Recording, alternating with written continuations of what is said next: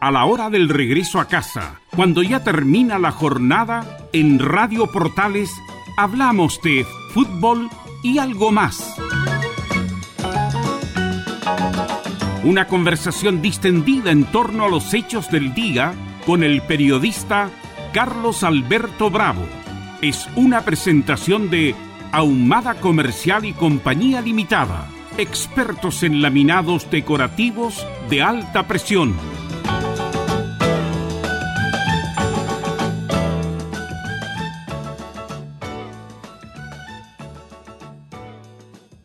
Diecinueve horas con dos minutos, estamos en Fútbol y algo más por la radio Portales, AM 1180, www.radioportales.cl también por portales digitales. Así que estamos por todas las plataformas para que nos escuchen esta sesión de los días martes, ya martes 27 de julio ya. Vamos a entrar prácticamente el octavo mes del año y siempre con mucha noticia, con mucha información. Y ya tenemos a nuestro panelista, amigo, compañero, panelista de los días martes, don Pablo César Armijo. ¿Cómo estás, Pablo? Muy buenas noches ya. Buenas noches, Velo. Sobre todo que ya está en invierno está oscuro, entonces en verano, este es el horario de verano que aún uno puede ir a la playa. Y yo como estoy en la playa. Viene llegando. ¿Usted dónde está, don Pablo, para la gente que nos está escuchando? Cuarta región Pichidangui, comuna de los qué, qué, qué maravilla. localidad de Bonito Pichidangui. Qué maravilla. Cada vez que vengo, bueno, yo vengo desde niño hasta hasta hasta hasta, la localidad, eh, eh, hasta el balneario, porque es un balneario eh, con, todas las, con todas las letras. Eh, aquel balneario donde hay una caleta, que todo gira en torno un poco a la caleta, que aún hay actividad en la caleta, aún se, se, pesca en la caleta. Eh, y hay un, un todo el, el, el, los negocios giran en torno a ese a ese a, a, esa actividad. a, esa actividad. Y mm, bueno, el clima también es, el clima tiene una característica que es que corre mucho viento. Eh, en Pichidangui es una característica eh, particular, como de, identitario. Mm, claro, entonces, entonces, pero, pero a pesar de eso, a quien eh, vemos en, en, el viento no un impedimento para encontrar un balneario muy bonito. Es tranquilo, no ha cambiado, no hay. Pablo, ¿tú vas a la, a la misma casa? ¿Es la misma casa que has ido siempre? No, no, no, no. Ahora, ah, ahora, ahora, hay una, hay una eh, oferta de, de, de cabaña, de arriendo, entonces no, no, no hay más. Eso ha crecido un, un poco, pero un poco, ¿ah? no, no tanto tampoco como para los efectos de eh, ver una, un, una, un balneario atestado de gente. No, no, no. De hecho, cuando llegué al final de las vacaciones de invierno.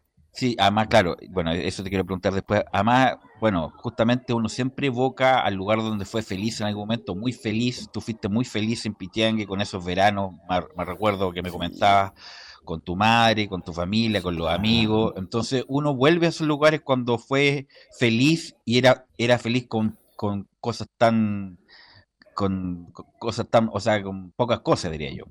Sí, claro. Bueno, el, el veranear para nosotros, para mi familia, era algo que eh, era normal, era parte de las actividades del año. Entiendo que era, entiendo que era una situación un poco de, un privilegio. Yo no siendo de una persona de, no, siendo una persona de clase alta, mi papá era un carnicero, mi mamá tenía el, trabajo, el, un trabajo no remunerado, pero no por un gran trabajo como el de dueña de casa, eh, pero teníamos muy, mi papá y mi por, mi mamá, tenía muy incorporado que dentro de las actividades del año era veranear. Vacaciones. Vacaciones.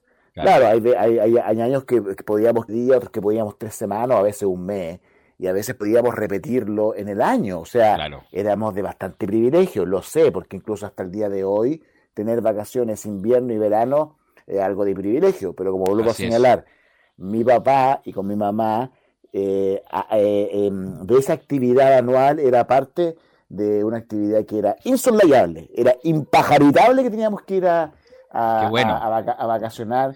Y, y, eso también generaba eh, la, reunión familiar y, el interactuar con, con, con los primos, siempre íbamos con un primo. Claro. Uno veraneaba, vacacionaba eh, con, con, el lote, con el lote de primo y familia. Sí. O sea, mira, sí, sí, la verdad es que sí, sí. Cuando era más cuando yo era más niño y mi hermano, yo soy el menor de los tres hermanos, sí, pues éramos todos los primos. Pero al final yo, que también viví la época, bueno, mis, papás comenzaron a ir a Pichiangui el año 74. Yo recién llegué a este mundo el año 77 en la primavera del 77, un día muy especial, 17 de octubre. Claro, ¿cómo olvidarlo? pero el año 74 mis papás comenzaron a ir y por lo tanto la niñez y la adolescencia de mi hermano se vivió en, en, en Pichidangui y después la mía también. Yo incluso amigo eh, Cristian Soto, un amigo del colegio. Sí, sí. Tú muy bien lo conoces, era Por supuesto. ha sido, era un veraneante. Extrañamente el primero de febrero estaba ahí. Llegaba, halo. Claro. Se sube a la camioneta y llama a Bichiangui, no era, Ahora, Pablo, eh, y tiene razón porque ahora es como regular tomar el auto, irse a la playa en cualquier parte, pero en ese momento era privativo para ciertas personas nomás. No era, no era, no era, no era masivo, la verdad, me recuerdo nosotros mismos eh, oye, cuando la tía va a llamar para dar, prestarnos la casa tres, cuatro días, y, no, y nos llama el 25 de febrero para tener esos últimos días, los primeros días de y nos íbamos al Kiko, pero felices, weón. Pero siempre, ah, vamos a poder ver el festival en la playa. La Más o menos, claro. Juntando monedas para las fichas todo el año, para los, para los Delta. Para los, delta, para los delta ese día, claro, pero que tiene razón. te la paso, te gano una vida. Justamente, te, la paso. Me acuerdo en esa época, Pablo, de los veraneos no había celulares, no había nada, había que ir al, al centro a llamar por teléfono una cola inmensa para hablar un minuto, un minuto, dos, dos, lucas la llamada. Entonces, era otro mundo que los niños de ahora no entienden esta cosa, pero así era antes. No lo entenderían, se reirían. Yo me acuerdo que cuando yo era niño, ya cuando aún salía al alero de mi mamá, mi mamá justamente lo que decías tú, y llama Pichiangui, iba a llamar por teléfono y como habían grandes filas, se podía estar 45 minutos, una hora, ese era el momento en que nosotros, eh, a los videos, mi mamá me decía, nos vemos aquí en una hora más, aquí mismo, ya, entonces le iba a jugar a los videos y taca, taca y todo eso. Y volvía y mi mamá había llamado un minuto para preguntar si estaba todo 10-4 aquí en Santiago. Entonces, ah, está todo 10-4, todo 10-4. Claro. Ya, otro día hablamos más. Otro día hablamos más y el otro día había que hacer la cola. Bueno, aquí en Pichidangui había un solo teléfono y lo que tú dices era tal cual, era una, una fila enorme. Era en el fogón de Don Luis estaba el único teléfono y me recuerdo que mi mamá llamaba y, a, Santiago, a mi papá, y era una actividad, pues era la actividad de ir a hablar por teléfono. Entonces, eh, lo que tú dices, sí, yo, tuve la, fortuna dentro de las muchas cosas que también eh, agradezco infinitamente a mi familia, a mi mamá, te vuelvo a señalar, mi papá ser un, carnicero, posteriormente un taxista, yo estudié en colegios privados pagados y no poco y no de poco dinero que había que pagar. Entonces, mis papás tenían esas prioridades que el colegio y también de una otra forma que era... vacaciones, eh, Que también era cultura, también era culturizarme. porque las vacaciones se aprende, ahí hay un montón de cosas, o sea, todo eso es divertimento y mi papá con mi mamá siempre se ocuparon de eso y, por eso el agradecimiento infinito de que la semana pasada se cumplió un año de la muerte de mi madre, lo quiero hacer y la, y la, conmemoramos acá, la conmemoramos acá. Eh, sí, así que bueno, recordarla siempre con alegría a tu madre, que bueno, para la gente que no la conoce, era una dueña de casa extraordinaria con unos almuerzos extraordinarios. Yo no tengo los mejores recuerdos, para la gente que me escucha, era entrada, sopa, fondo, postre, bajativo, y uno no podía, tenía que dormir la siesta, si no, no, no podía estar preparado. ¿ah? No, no podía, era imposible. Y eso me generó a mí, históricamente, el después del almuerzo, tener una casi una cuestión automática de dormir la siesta. Yo soy de almorzar y dormir siesta. Y siesta, claro. Aunque sean 10 minutos, incluso cuando tenía mi oficina, eh, duermo ahí en la, en la, en la sillita del, del, mía y duermo. Entonces, pero la semana pasada te, un año. Te quería comentar también del, de esa época que eh, me acuerdo cuando vereneamos en el Quisco y cuando, bueno, no, no era difícil ir al centro porque era una hora, dos horas hacer la fila de, del teléfono. Llegaba el Telex, no sé si alguna vez te llegó el Telex, llegó el papelito, era a devolverse a Santiago, punto, eh, a la brevedad, punto. Chuta, ¿qué eso nomás te decían, ¿qué, chuta, ¿qué habrá pasado? ya. Y me acuerdo que tuvimos que volvernos a Santiago a tomar el bus, me acuerdo, me acuerdo que había pasado, no sé qué había pasado, pero tuvimos que volvernos por un Telex eh, regresar a Santiago punto, a la brevedad punto. Y así llegaban los telex. Me acuerdo los Telex, los Telex Chile y bueno. Y... No, los niños de hoy no, no, no entenderían. No, entenderían ¿no? se reirían incluso, pero ¿cómo es posible que la vida fuera así? Sí, claro, con tele. me recuerdo mi madre habiendo mandando un telex a mi hermano cuando mi hermano mayor cuando se fue de la casa, mi hermano mayor cuando partió y mi mamá le mandó un telegrama. Ven a buscar a tu gata, si no la encontrarás en una bolsa de basura. le mandó un telex. No sé si esto no es broma, ¿verdad? El telegrama le mandó a mi hermano. Mi hermano llegó con el telex aquí. Pero, ¿cómo hiciste esto? Me recuerda a propósito del telex y de la conmemoración de la señora.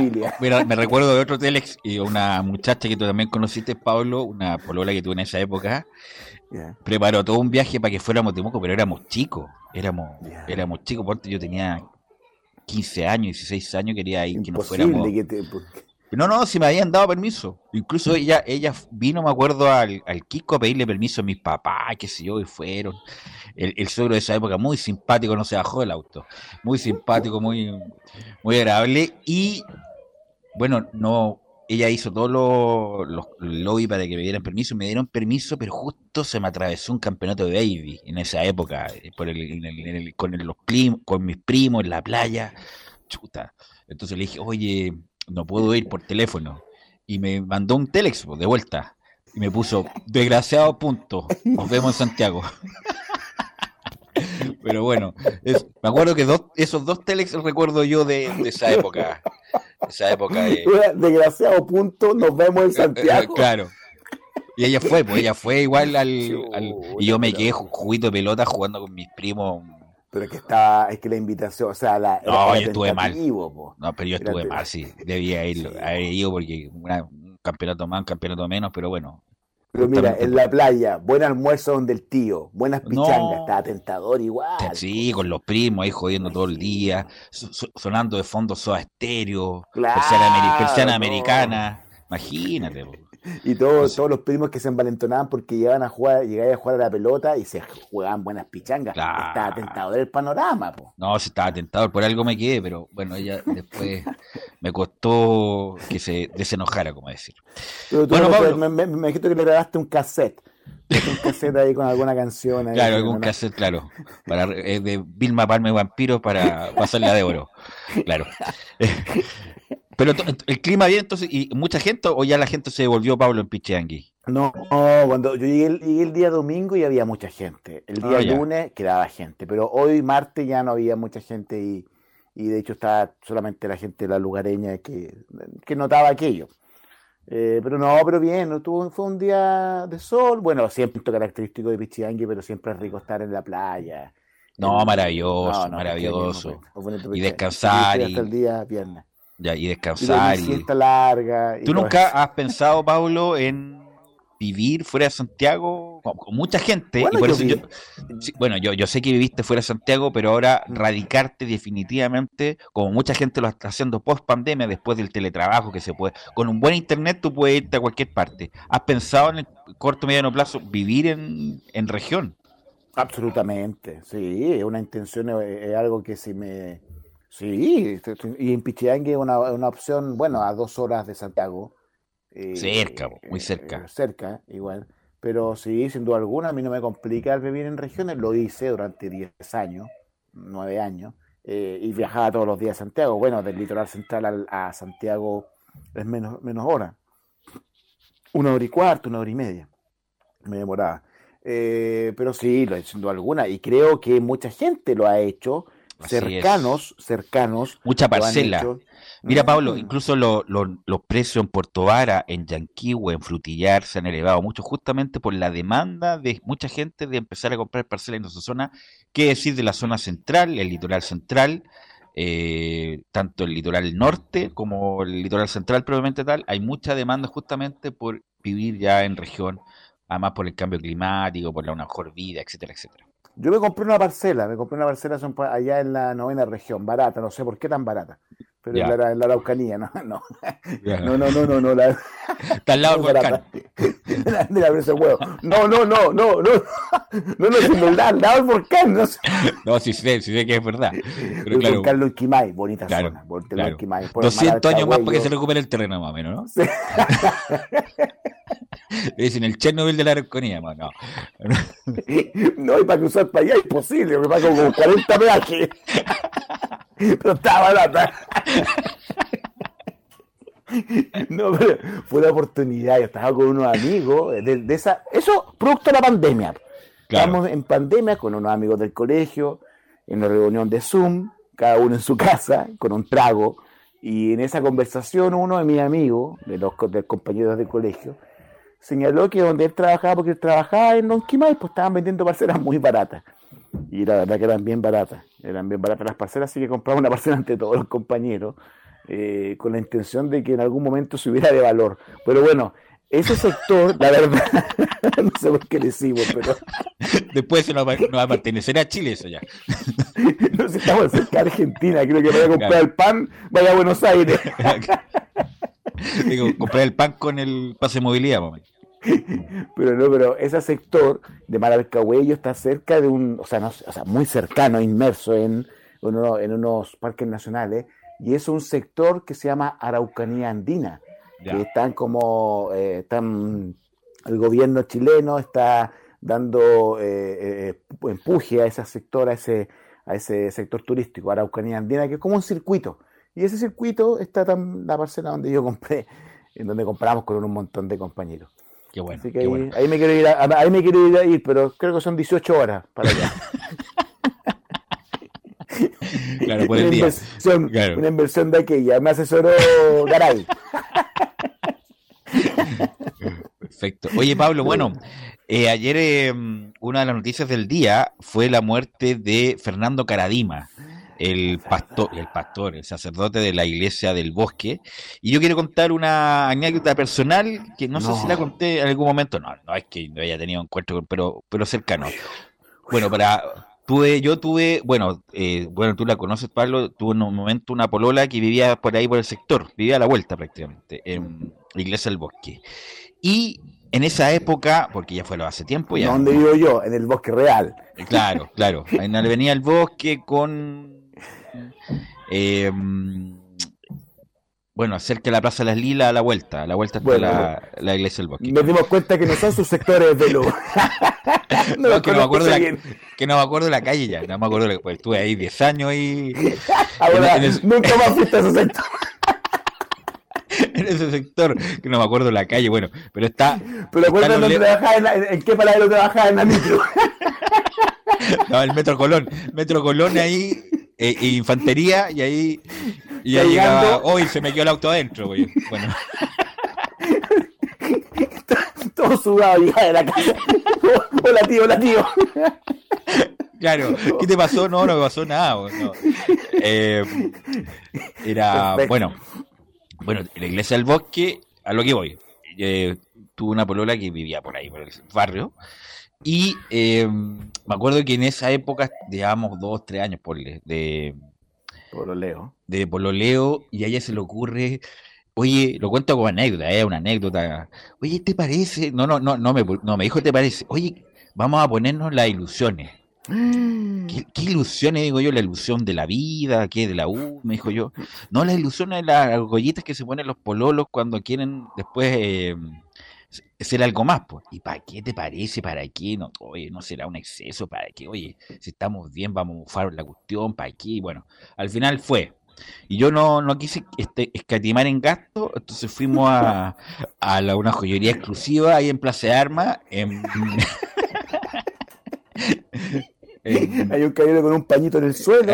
don, Nano, don Nano, no, y bueno, claro, quise ir a la joyería Mozo, pero estaba un poco caro los, Sí, no, no, yo ahí por el paso, cuando ponga a ver cosas ahí me echan de lado. ¡Fuera, fuera, fuera!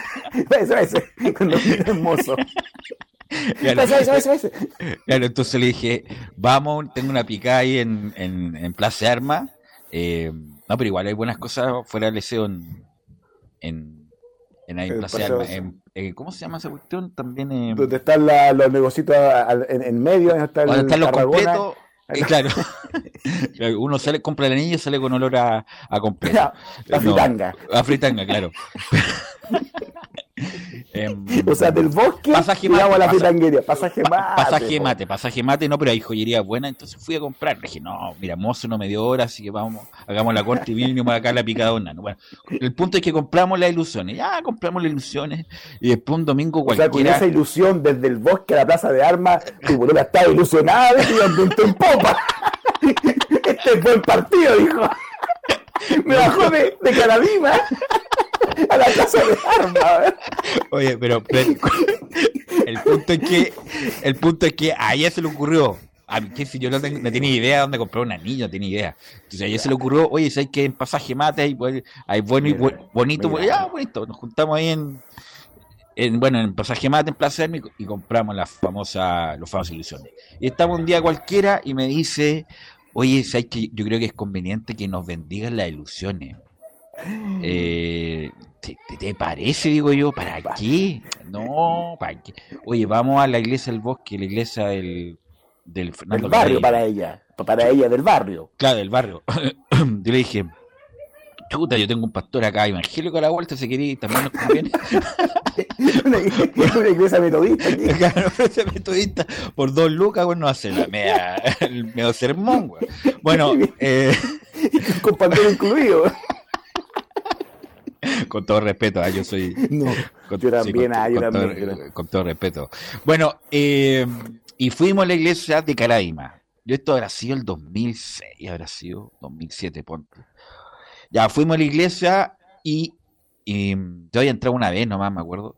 Pero sabes que una vibra, una vibra, pero eh, muy rara la vibra que hay ahí. Mira muy rara la vibra de aquí y nos atiende el párroco que era el último cercano que tuvo Fernando Carolina, que se llama, aquí lo tengo escrito, Juan Esteban Morales, que era el párroco, el párroco, y atrás del, como del altar, había muchos muchachos, y eso me llamó la atención, con mucho joven, con chaqueta azul, así como muy bien vestido, con pantalón docker, café, los típicos docker café que que ocupa como la juventud de la UDI, una, una, cuestión así.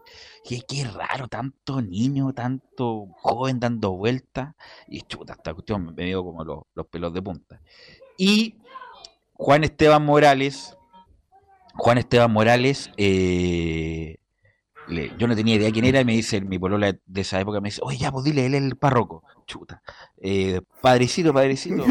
Eh, pues, nos, puede, nos puede bendecir las ilusiones, sí, y me dice, ¿y cuándo se casan? Que era, era para decir nomás la cuestión, sí, nos casamos, le, dijimos cualquier cosa, le dijimos en cinco meses más, ocho meses más, no sé qué le dijimos, ya, y bendice Juan Esteban Morales, y no aparece Caraíma ahí, a un, a un metro, y me dice, y nos dice, estaba viejito, estaba viejito, estaba con, pero, pero justamente ese día se, se, se levantó, se levantó y ahí como que nos puso las manos, las manos, eh, ella, las dos manos, la mía y la de ella, y, y, un minuto nos dijo algo Caradima, pero el que más nos dijo fue Juan Esteban Morales de del párroco de la época de Caradima. Pero yo sentí una vibra, pero muy rara, muy rara, como muy tóxica, pero yo no tenía, todavía no se destapaba nada, pues Pablo, no se destapaba nada de Caraíma y nos fuimos ahí y dije, ah, qué bueno, nos va a ir súper bien con esto. Nos va, a ir súper bien con la, con la bendición de las ilusiones. Y bueno, después de este hecho que yo, bueno, un hecho más, un domingo más, qué sé yo, eh, dos meses después vino el reportaje de Paulina Allende de Salazar en, en forma especial y se desata lo de Caraíma que lamentablemente abusó psicológicamente, sexualmente, fue un, el, como el pastor de la elite de esa época de la de la sociedad chilena. recuerda, recuerda los, de los testimonios de la gente, de la gente del barrio que lo defendía, a lo mejor la no, pero... Puede ser, ¿quién sabe?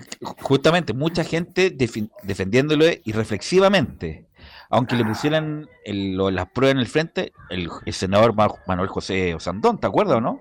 Dijo, no, imposible, si es un santo, un santito, no puede ser, que aquí, y yo me acuerdo, pero oye, pero, es contundente las pruebas, qué sé yo, y los, y los testimonios de, de los muchachos Hamilton y, el resto de los que hicieron algo.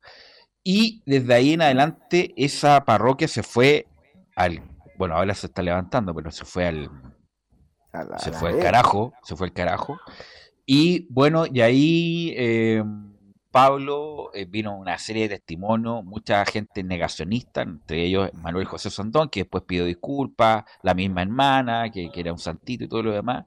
Y ahí viene todo lo que después, me acuerdo que una, vino un, no sé si acuerdas, que yo creo que ha sido el, el episodio más importante de Tolerancia Cero en su historia cuando Hamilton eh, declara cómo fueron las cosas con Caradima, en el sentido de, las tocaciones y, del abuso permanente. Y ahí quedamos, bueno, no sé si lo viste tú, a lo mejor estabas llegando al garro comprando el pan, no tengo idea, pero, pero fue, fue demoledora la, el testimonio de Hamilton. Y ahí quedaron todos como, no, esto, esto es verdad. Y ahí, bueno, y ahí, y ahí, y ahí empieza la caída de la iglesia chilena en cuanto a su institución y a su credibilidad, Pablo. Sí, es así, ya recuerdo, y de hecho antes me, lo, ibas, me lo ibas contando y, me, me, iba recordando de, cuando comenzó a, a, destaparse todo y, las, voces eh, de aquellas eh, defensores, de quienes defendían a, a, Caradima, que eran irreflexivas, muchas veces eran inentendibles con toda la, la prueba que existe. Eh, y claro, y el, y, la, y, el, y, el, y el desmoronamiento, y el desmoronamiento de la iglesia, que se generó justamente producto de, Empezó ahí. este episodio, de este, comenzó ahí, sin duda. Se Lo que pasa es que hubo, hubo abuso anterior, me acuerdo del curatato, que no, pero, pero era, eran cuestiones particulares, pero aquí mm. hubo un ardid.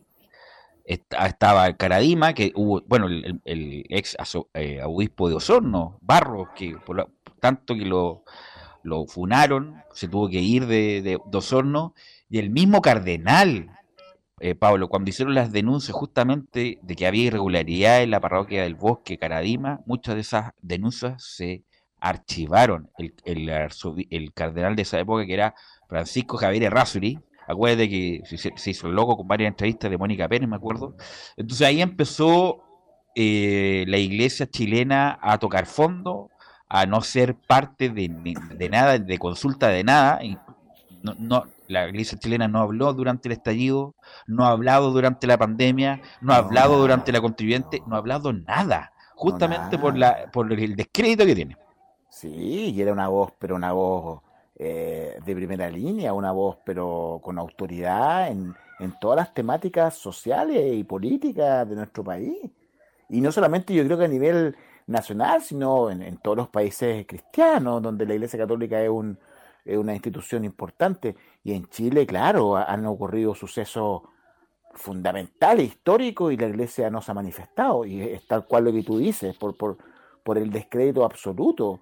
Eh, y que comenzó, que tal cual lo dices tú con este reportaje de Allende, en donde. De, de, Paulina. Paulina, eh, en donde eh, se me empezó a, desmoronar y, y, y lo terrible, o sea, no sé si lo terrible, pero también la pregunta es, ¿estará, eh, ¿se estará levantando la, iglesia? Yo creo que todavía está. No, está, en el suelo todavía. En el suelo, en el suelo. Y también, y ahí de repente también viene la, la, la, la iglesia, eh, la iglesia cristiana, o, que también, eh, en virtud de este de esta caída de la Iglesia Católica tomaron quizá un, rol un poco más importante, pero también hemos visto a algunas iglesias también eh, cuestionadas con esto. De todos lados.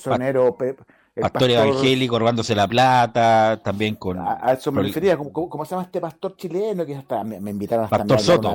Pastor, pastor Soto. Pastor Soto también ahí. Eh, entonces, toda, todo tipo de de, de, iglesia donde se genera esto, esto, este, este poder y reflexivo muchas veces genera esta, esta, este, este poder y este, y este decaimiento. Ahora, sin ánimo de ser polémico, pero uno, este, este, eh, nosotros estudiamos en colegios católicos, tanto tú como yo, Belu. Bueno, en nuestro colegio también hubo un, cura que fue condenado por, eh, abusos sexuales. Pero, pero eso lo vamos, porque me acaba de llegar un telex Pablo, vamos a ir a la pausa, punto, César Navarrete, punto, y después volvemos más con Caradima y mucho más. Me, haré, me, iré a usar un café, punto. Le indica la hora. 19 horas 31 minutos.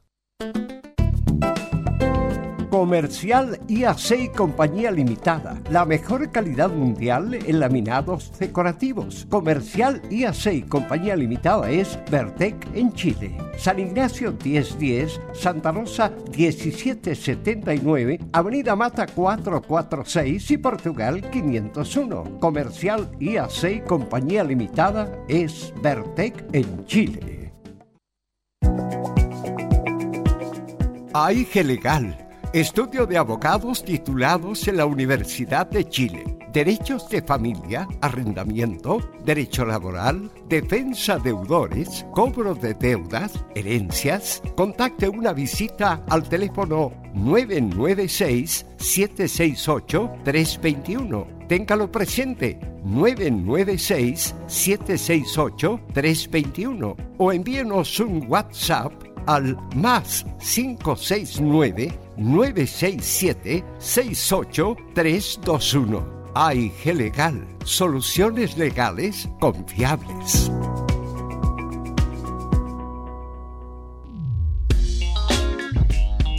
Si tienes entre 45 y 60 años y todavía sientes que puedes trabajar y no te han dado la posibilidad, Nasser, Ingeniería Especialistas en Impermeabilización, le ofrece trabajos en construcción y puedes venir a una entrevista con tus documentos y antecedentes a calle San Ignacio 1070, casi esquina de Avenida Mata, lunes a viernes, entre las 9 y las 12 horas.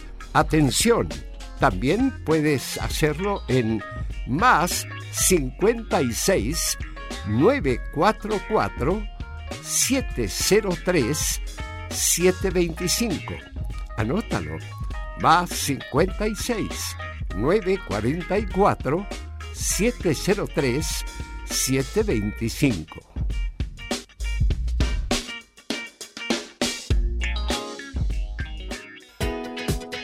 Diga adiós a sus dolores. Hoy presentamos Regenerol Forte la solución efectiva para problemas de artritis, artrosis, osteoporosis, dolores a los huesos y problemas de articulación. Tomando tres cápsulas de Regenerol Forte cada día, le aseguramos que dirá adiós a todos los dolores que le afectan y que no lo dejan vivir en paz. Regenerol Forte, pida esta oferta de lanzamiento. Tres frascos de Regenerol Forte de 60 cápsulas por 19.900 pesos llame al 226-028-271. 226-028-271. Oferta válida hasta el 25 de julio de 2021. Llame al 226-028-271. 226-028-271. Palto miel, antitusivo y fluidificante para el tratamiento de enfermedades que cursen con tos. Contiene eucaliptus, miel y hojas del palto, conocidos tradicionalmente como expectorantes de las vías respiratorias. Cuida la salud de tu familia con palto miel, jarabe para adultos y niños desde los dos años. Palto miel es seguro y efectivo, calma la tos y despeja las vías respiratorias. Pide tu palto miel en todas las farmacias del país y venta web con despacho a domicilio. Termolaminados de León, tecnología alemana de última generación. Casa Matriz, Avenida La Serena, 776 Recoleta. Foro 22 622 56 76. Termolaminados de León. En Radio Portales, de lunes a viernes, de 15.30 a 17.30 horas, Salud Eterna un espacio de conversación y orientación en el mundo de la medicina natural. Consulte con nosotros al 226 226-139-705. 226-139-705. Pida además su moringa olífera ancestral original de la India. Salud Eterna, de lunes a viernes, de 15.30 a 17.30 horas, en Radio Portales, la primera de Chile en tu corazón. Los esperamos. Radio Portales, en tu corazón, la primera de Chile.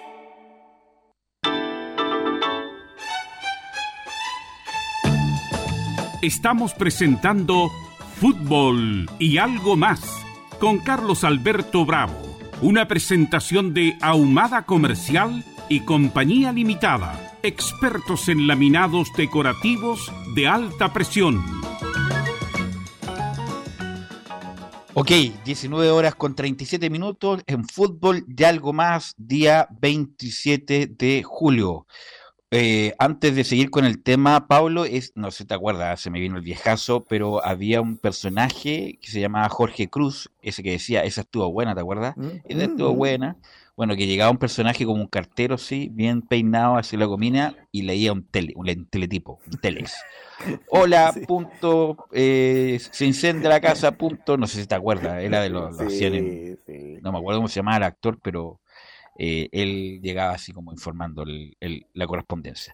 Eh, eh, en verano vi a ese actor, así comediante Cruz, en cambiando aceite. Trabaja en la cisterna, en la municipalidad de cisterna. Y se conserva muy bien. De hecho, estuve conversando en, la, en, el, en el cambio de aceite.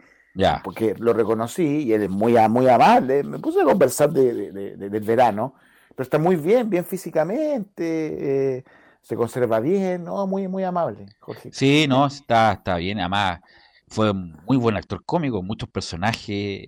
E, ese no me acuerdo cómo se llama, que cantaba de Sinatra, y que decía, esa estuvo buena, y el. ¿Y quién más? El, citroneta, no sé cómo le decía. El grúa, el grúa, el grúa. El grúa, el grúa, sí, cuando estaba ahí la, la, la, la tía Tute. La tía, Tute, claro, claro. Don Goyo, Don Goyo. Don Goyo ahí compartía con Ramón Núñez, Don Goyo, eh, Cristina Toco en esa época.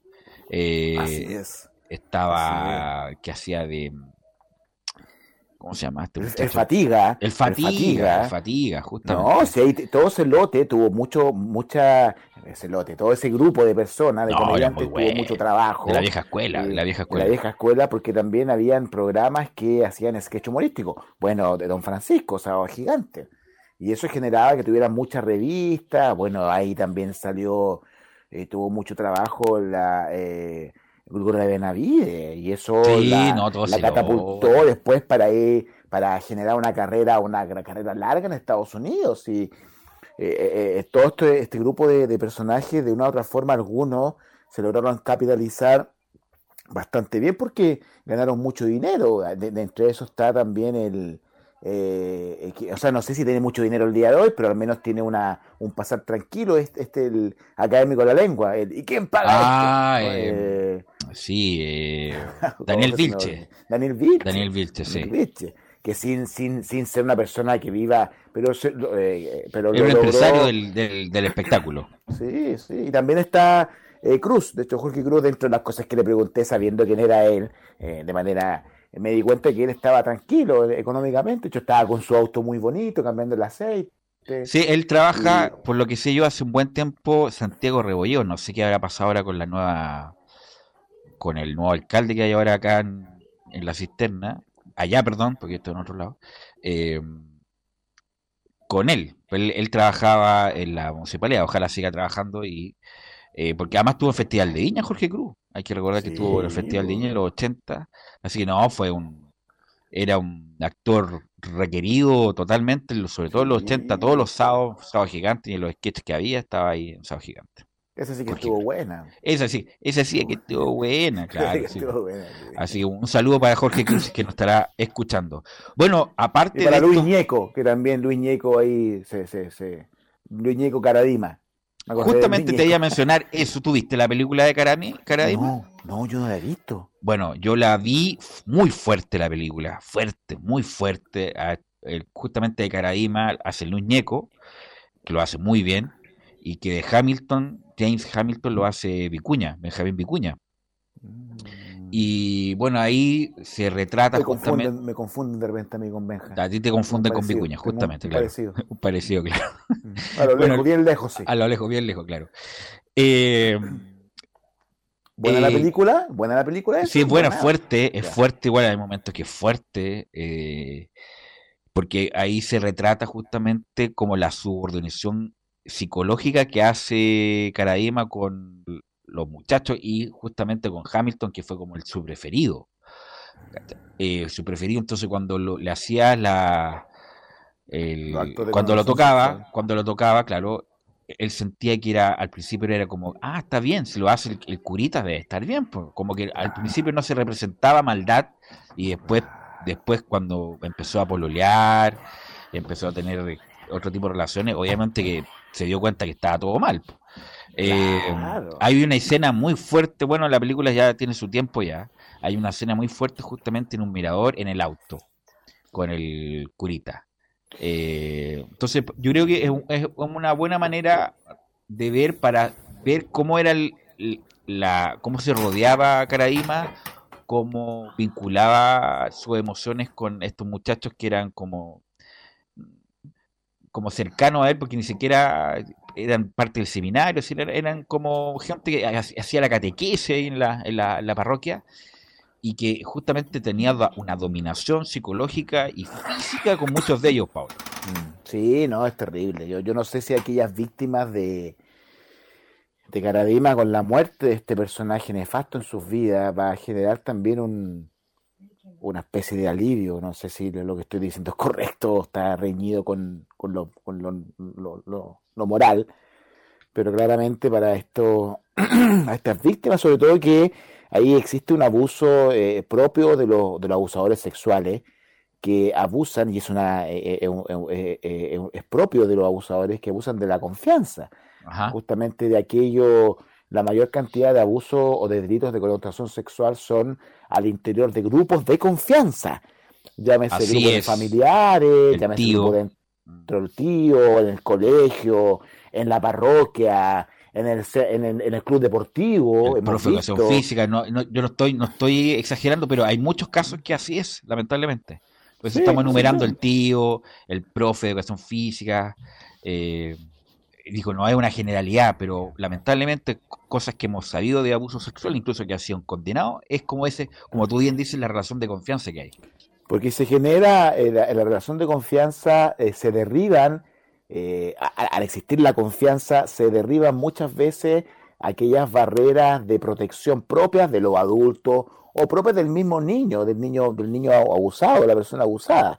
¿Cómo voy a desconfiar de el curita? Claro. En este caso del curita Caradima. Y del santito, le decían el santito. Y le decían el santito. Imagínate, imagínate, imagínate que tu propia polola te hizo ir a, a, a bendecir eh, las ilusiones, que de ilusión no, no pasa ahí nada. Quedó, o sea, ahí quedó, pues, o sea, fue un mal augurio. ¿no?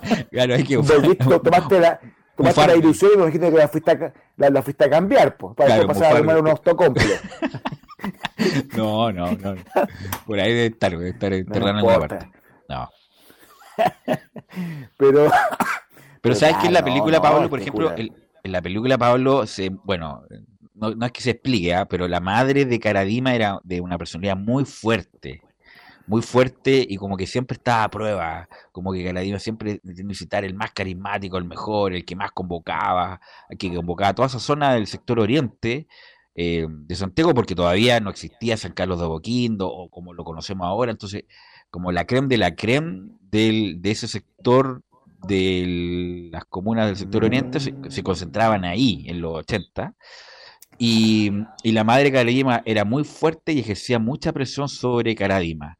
Lo que podemos decir de Caradima es que, a pesar de que no fue condenado por ningún tribunal chileno, justamente, y aquí después te quiero preguntar justamente por la prescripción, pero era un, era un delincuente, era un delincuente, era un abusador, un, delincuente, y a, a, veces la gente se, se como que se... Eh, que se sorprende, oye, le dijo delincuente. Bueno, la gente que comete delitos se le llama delincuente, no tiene ninguna connotación más allá que esa.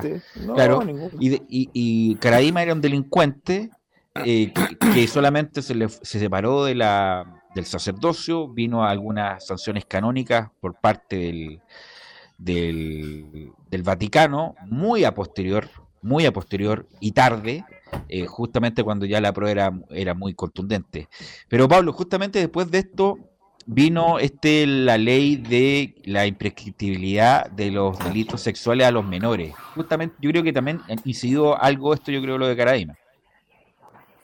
Sí, me imagino, me imagino que sin duda alguna esto de Caradima influyó en, en que estos delitos que en otros países entiendo, y digo entiendo porque no tengo la, nota exacta, eh, son imprescriptibles. Nuestro país era uno de los países en donde no tenía esta normativa y por de pronto muy... muy, muy ¿Tú estás de acuerdo, no, Pablo, por, por la técnica jurídica? Porque siempre se dice, no, no es que se, es así, que los que son abusados como que reaccionan a, muy tiempo después, que oye, realmente me abusaron y esto no era normal y esto me hizo mal, qué sé yo, y por eso se declaró imprescriptible ahora. Pero ¿estás de acuerdo según la técnica jurídica que estos delitos hayan quedado así, imprescriptibles? Pucha, ahí, ahí sí, ahí, claro. Mm, mm.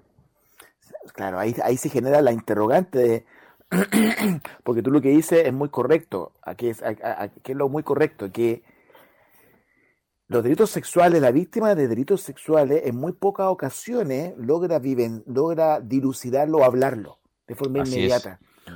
Agreguemos cuando estos delitos sexuales son para en contra de menores de edad. Mucho más se da que el, el niño lo oculta. Entonces, puede acontecer de que al momento de denunciarlo, ya el delito esté prescrito. Y es lo que pasaba, por lo que pasó en este caso con el mismo cura, con este cura.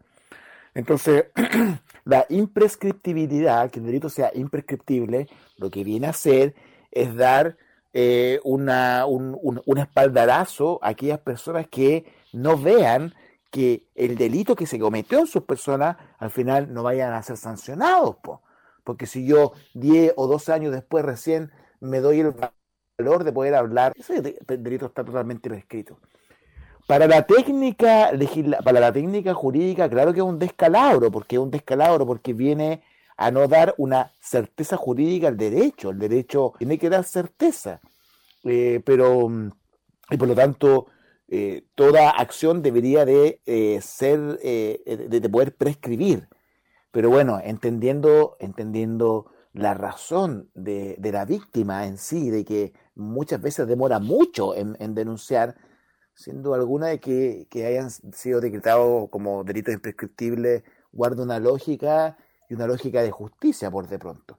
Em, bueno, y ahí hay otros delitos también que también uno debe interpretarlos de buena manera o no. Por ejemplo, la, misma prevaricación también es un delito que, que, esto de fallar en contra de una normativa legal vigente. Así es. Eh, también eh, tiene un plazo de prescriptibilidad, pero... ¿En contra de una normativa legal o en contra de la justicia? O sea, como que el, juez te deniega arbitrariamente la justicia.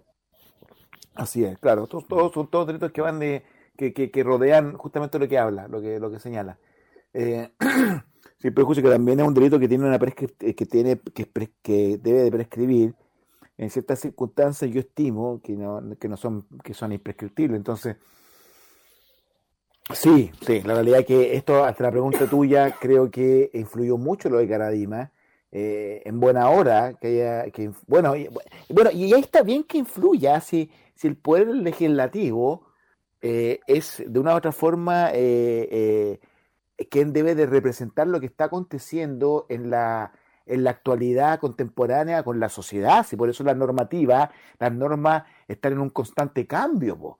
Por eso de repente se critica normativa en nuestro país que es tan antigua, que no, se que, no se adecua a la realidad, es porque el derecho debe ser movible, debe estar constantemente modificándose para responder a la necesidad de la sociedad.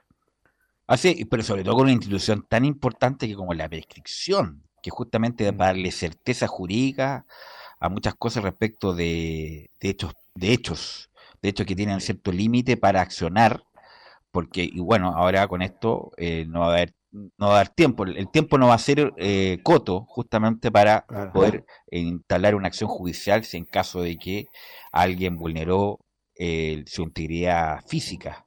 pero la prescripción es muy importante para darle corte a determinadas cosas porque las cosas no pueden ser eternas y no puede estar siendo vulnerada por no tener eh, el paso del tiempo, pues, Pablo.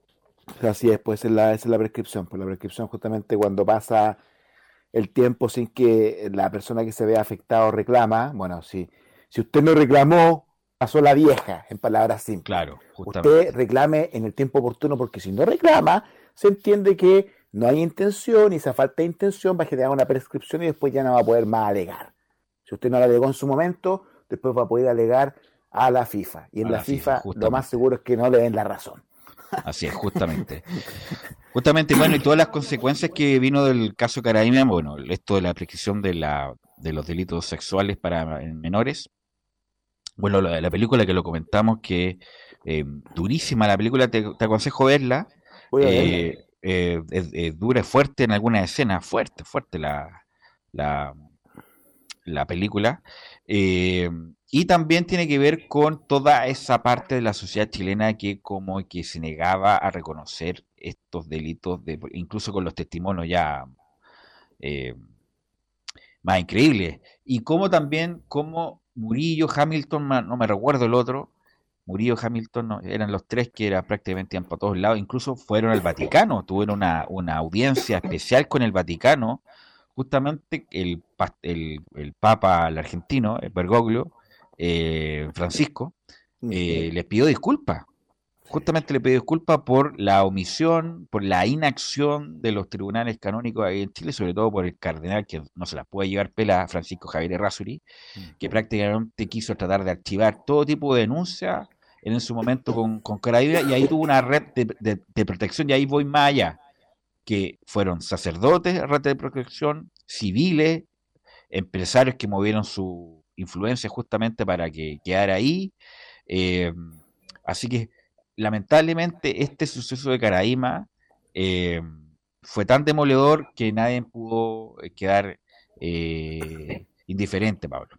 Sí, qué clasista me, me, me, hablaba y me nombraba los apellidos Vinoso, Errázuri, clasista de la iglesia. Te das cuenta que todas las grandes las grandes eh, personeros siempre son apellidos vinosos en Chile, Franz, Javier Errázuri, gente como de mucho poder. Nunca hay un González Pérez, como, eh, pues, no, no, siempre son aquellos que tienen mucha injerencia seguramente en las decisiones hasta del país. Bueno, antiguamente era muy como tú mismo lo decías, influyente la, la, opinión del, muy influyente. Del, del, obispo, del cardenal de turno. Bueno, lo que se le reconoce, Pablo, es que justamente con la, lo que hizo él, él motivó muchas vocaciones sacerdotales. Muchos de los sacerdotes que están todavía pululando por parte de las diócesis chilenas, de las parroquias chilenas, justamente por la motivación que les dio Caradima. Claro. Bueno, y en las regiones también, en los pueblos, la, el, cura todavía sigue, no, no sé si ahora, pero eh, siempre escucho historias de mi papá, que mi papá era de, un sector campestre, de las cabras, y me, siempre la historia, alguna historia de, dice en relación con el cura del pueblo, que también claro, uy, que se, se, parece al curita del pueblo ese muchacho, claro. los pelambres. Claro, los pelambres, no, pues típico, sí, por supuesto. Sí, todo, y le decían tío al curita y eran igual al curita. Bueno, claro el poder que tenía el cura del, el cura del pueblo, y que era así como el director de la, la no, era la autoridad moral de la localidad, claro. Pero claro, si tú le decías al cura, el cura era pero poder. Yo no sé si ahora sigue siendo eso igual en regiones. Obviamente que, obviamente que no, obviamente uno, es injusto si es que lo meta todo en una bolsa, por supuesto. Pero hubo tan cantidad de casos, me acuerdo Cristian Prej, que también era, era muy regularmente iba a los salesianos, que era un tipo muy, fue muy importante la dictadura, para la vicaría la solidaridad y todo lo demás, también fue acusado por eh, abuso y abuso sexual. Eh, también eh, me acuerdo el de las guaguas, Joanot, pero fue sobreseído a pesar de haber cometido esa falta de que le entregaba guaguas que dejaban niñas y se la entregaban padres que querían ser que querían ser padres y a las niñas que entregaban la guagua le decía que su guagua falleció. Hay una cantidad de, de, reportaje en sí, pero justamente de Gerardo Joanón. Gerardo Joanón se llama, pero me parece que salió sobreseído. Bueno, Pablo, te quiero agradecer estos minutos. Eh, te deseo que lo pases muy bien en Pichiangui. Te mereces, te mereces este descanso. Así que aprovecha ahí el estar ahí junto, me imagino, tu novia. Y así, que come, come bien, disfruta, camina y nos encontramos el próximo martes. De hecho, ahora voy a hacer un asado en este Oh, espectacular. Espectacular. Yo, yo, voy a comer aquí eh, pan de molde que tiene 25 días, eh, pero vamos, algo vamos a hacer. Algo vamos a hacer. que se puede.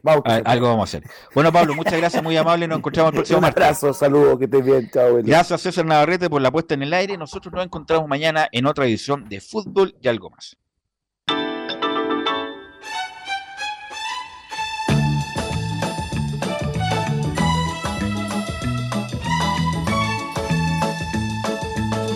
Una mirada diferente a los hechos del día. Una hora llena de conversación, análisis, entrevistas y comentarios. En Radio Portales hemos hablado de fútbol y algo más con el periodista Carlos Alberto Bravo. Fue una presentación de Ahumada Comercial y Compañía Limitada, expertos en laminados decorativos de alta presión.